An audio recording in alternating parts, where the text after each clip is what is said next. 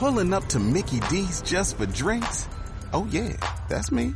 Nothing extra, just perfection and a straw. Coming in hot for the coldest cups on the block. Because there are drinks. Then there are drinks from McDonald's. Mix things up with any size lemonade or sweet tea for $1.49. Perfect with our classic fries. Price and participation may vary, cannot be combined with any other offer. Ba da ba ba ba.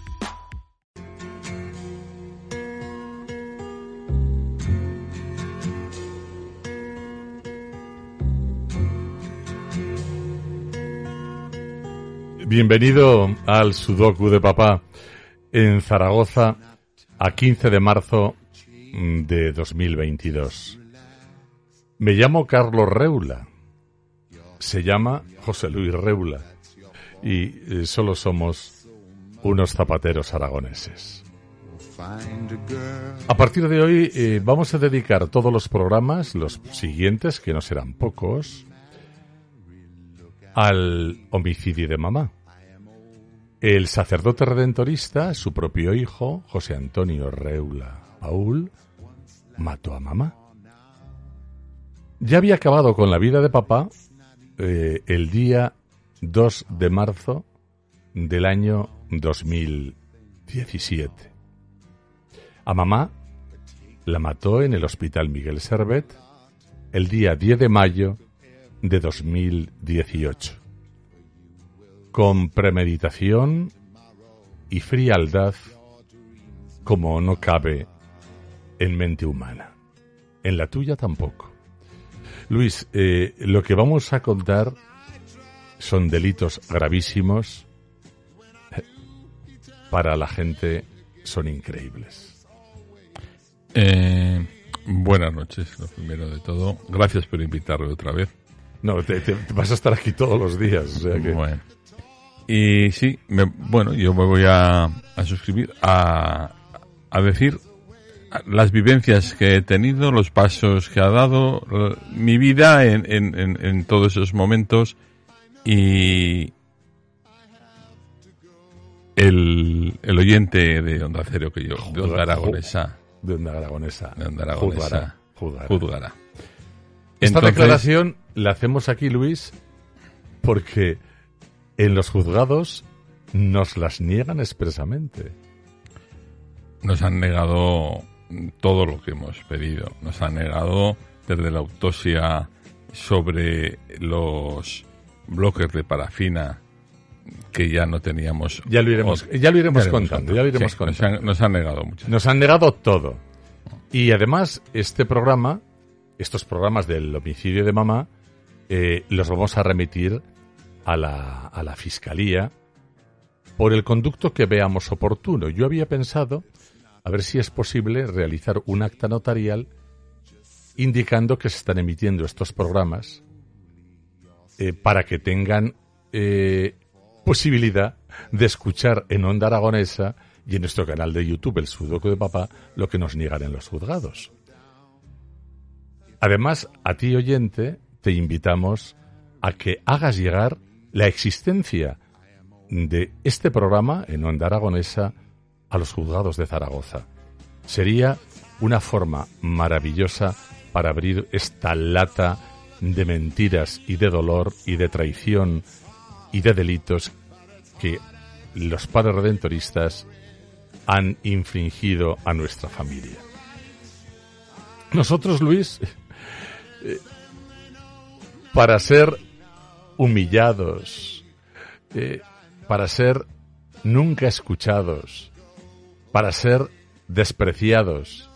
Hemos sido prejuzgados sencillamente como malhechores y personas conflictivas. Ese ha sido el único razonamiento para, para paralizar toda investigación.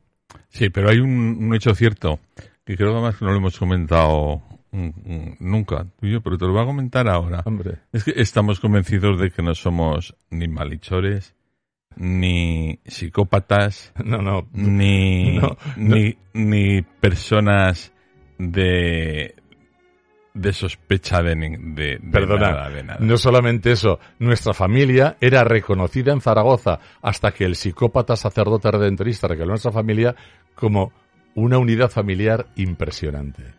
Habíamos construido una empresa maravillosa, nuestra relación era fascinante, era la envidia de toda nuestra familia, hasta que recaló, como está recogido en criminología, un pervertido. Una vez que descubrimos, Luis, que el sacerdote había acabado con la vida de papá, ¿recuerdas que me percaté de que la vida de mamá corría el mismo peligro? El, el sacerdote vivía obsesionada con matarla. Eh, eh, el padre redentorista estaba obsesionado con matar a mamá, lo hizo saber al juzgado, como ya contaremos en su fecha, en su momento, y además estaba obsesionado con hacerme a mí culpable de que yo estaba produciendo la muerte de mamá por mi actuación en casa diariamente, en casa de mamá. Por eso tenía que grabar todas mis conversaciones y jamás dejar ninguna duda de que le llevaba alegría, croissants, besos, alegría de vivir, la que, la que el sacerdote le quitaba. Hemos dicho que vamos a hablar del matricidio y ya con este último precedente abordamos el tema mm, que tú viviste en primera persona, que fue el momento de la muerte de mamá. Pero antes quiero decir que la estupidez humana, imperante hoy, nos lleva a pensar que para matar es necesario disparar, o golpear, o asestar una cuchillada. No, no, no, hay muchas formas de matar. Los narcisistas integrados matan con inteligencia. Hoy, para matar, es suficiente haberte ganado la confianza de tu víctima, la cercanía de ese ser humano que precisas eliminar.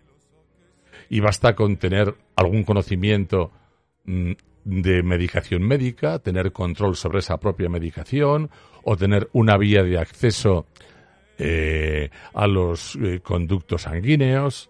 Existen tantas formas de matar inteligentemente hoy. Una de estas es la que aplicó a mamá, como aplicó a papá, el sacerdote redentorista José Antonio Reula Paul. Nuestras acusaciones son, Luis, de una gravedad tremenda. Cuatro años Camino de cinco acusando. Nadie, nadie, absolutamente nadie se querella contra nosotros. efectivamente. Vamos a ver. Em, para entender esto, eh, quiero primero hacer un pequeñísimo paréntesis. De todas las pruebas que vamos a aportar para eh, pruebas y vamos a comentar de todos los hechos que han ocurrido en el Miguel Servet cuando mamá estaba ingresada, eh, quiero señalar que contra el Miguel Servet, personalmente, no tengo más que agradecimiento porque no tengo ninguna ánima adversión contra ellos. Yo padecí, eh, conocí que padecía una leucemia grande granular en el año 2011-2012 y desde entonces hasta hoy la atención que he recibido ha sido exquisita. Y desde aquí también, por esto, les doy mi agradecimiento, mi gratitud y mi, y, más sincero respeto. Pero nada tiene que ver con lo que el comportamiento que los distintos estamentos del Miguel Servet se produjeron en el fallecimiento de mamá puedan ocultar la verdad estricta de lo que pasó. Voy a contar exactamente con detalle lo que yo he vivido en ese momento. Y de esto sí que tengo muchas quejas. Y de hecho he puesto, juntamente contigo, alguna denuncia. muchas denuncias.